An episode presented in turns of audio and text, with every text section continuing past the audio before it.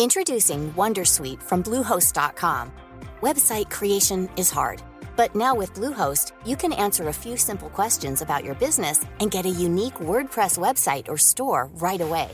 From there, you can customize your design, colors, and content.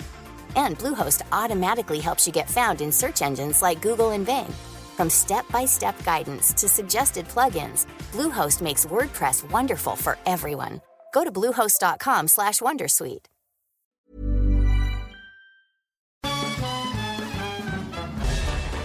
Farándula 021 es un podcast de cultura pop, donde analizaremos sin piedad series, películas, programas, música, moda, tendencias, libros, redes sociales y hasta figurosas e inventadas. Cada jueves un nuevo episodio, con Horacio Villalobos, Pilar Bolívar, Mauricio Valle, Maniwis, La Supermana, Alejandro Broff, Jeremy Cruz y Mario Lafontaine. Farándula 021, un podcast con periodistas, psiquiatras y vestidas.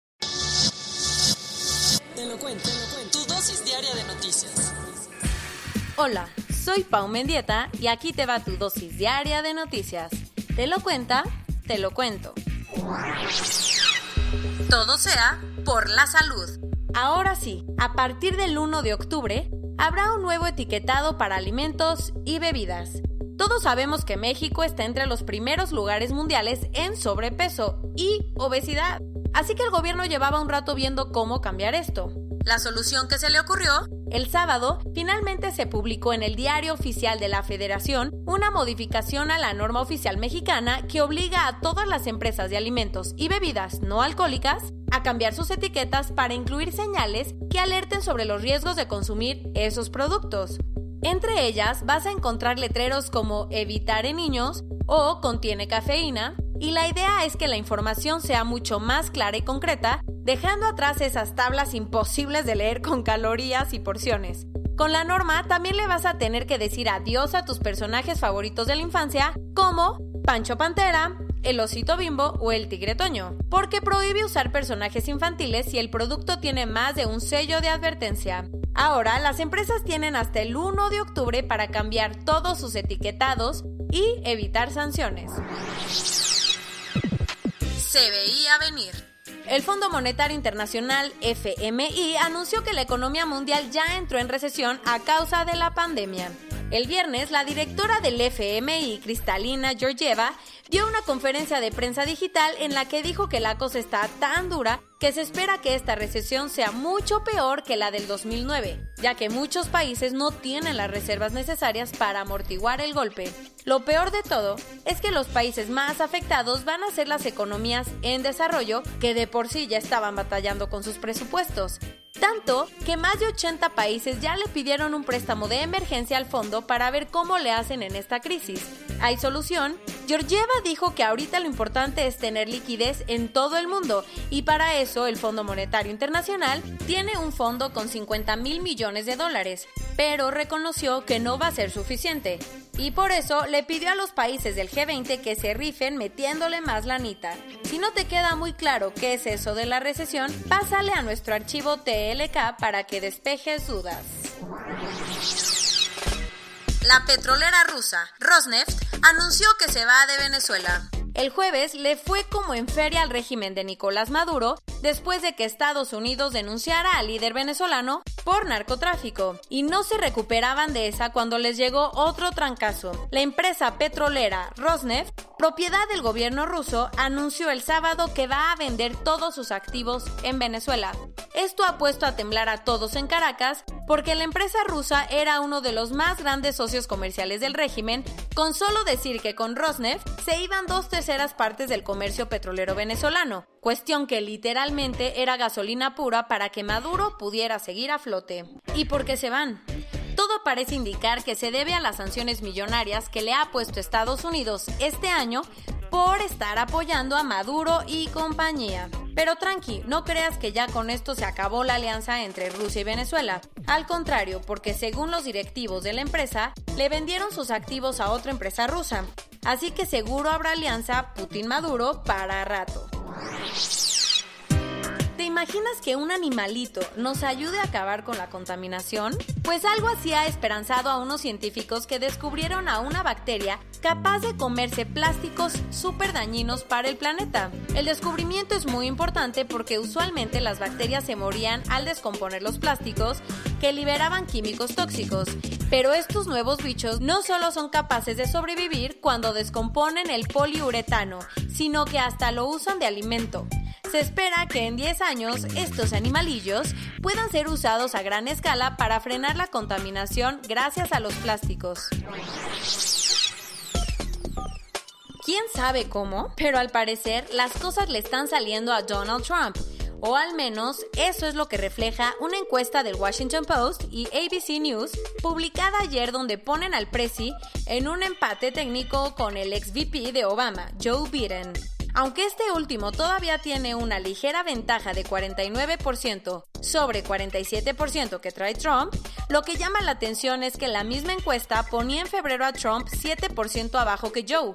Pero tampoco creas que está todo dicho, porque esa cifra refleja el voto popular, no necesariamente los delegados que van al colegio electoral.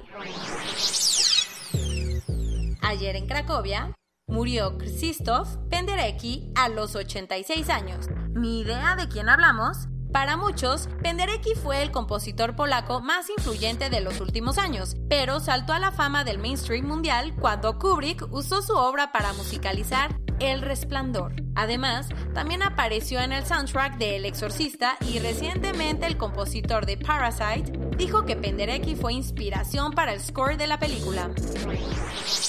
Corona News Global. En el mundo. Hasta esta madrugada, 721.584 personas en todo el mundo se habían contagiado y 33.958 habían muerto por el COVID-19. Boris Johnson, el primer ministro del Reino Unido, confirmó el viernes que es el primer mandatario del mundo con coronavirus. China y Estados Unidos no se van a poner tan estrictos con el cumplimiento de los compromisos medioambientales de sus industrias. Los que siguen con medidas alternativas son los suecos que no han cerrado escuelas, bares ni restaurantes y se han limitado a poner en cuarentena a los ancianos y a recomendar el distanciamiento social y el home office. El que sí cambió de opinión fue el presidente de México, que después de decir que no era necesario dejarse de abrazar y salir a la calle, publicó un video donde le pidió a la gente que se quede en casa. Ante el grave aumento de casos y muertes en España, el expresidente Sánchez endureció todavía más las medidas de confinamiento, extendiéndolas a todos los trabajadores de actividades no esenciales. El ministro de Finanzas de Alemania presuntamente se suicidó ayer por la presión para manejar la economía en medio de la pandemia. En México, hasta ayer en la noche, había 993 personas con COVID-19. Se sospechaba que podría haber otros 2.564 casos y 4.955 se habían descartado. Desafortunadamente, 20 personas habían muerto. El sábado, López Gatel dijo que estamos ante nuestra última oportunidad de controlar la pandemia y pidió que todos nos quedemos en casa al menos por un mes. El domingo, AMLO dijo que los que no desempeñen funciones fundamentales sí tienen que quedarse en casa, pero que los que tengan una función importante salgan a la calle y trabajen como él. El fin de semana, Omar Fayad, gobernador de Hidalgo, y Adán Augusto López, gobernador de Tabasco, anunciaron que dieron positivo a la prueba de coronavirus. El gobierno de la Ciudad de México le va a entregar kits de coronavirus a los enfermos y las personas sospechosas de tener COVID-19.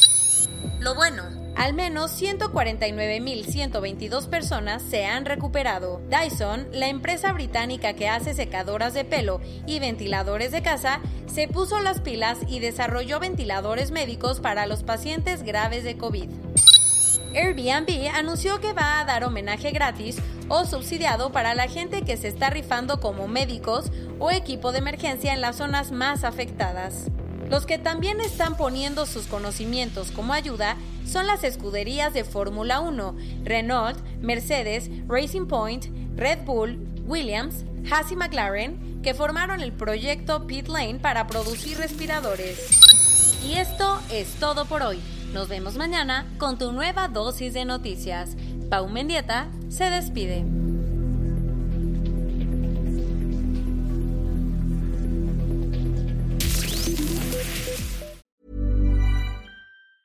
Tired of ads barging into your favorite news podcasts? Good news. Ad-free listening is available on Amazon Music for all the music plus top podcasts included with your Prime membership. Stay up to date on everything newsworthy by downloading the Amazon Music app for free or go to amazon.com slash news ad free. That's amazon.com slash news ad free to catch up on the latest episodes without the ads.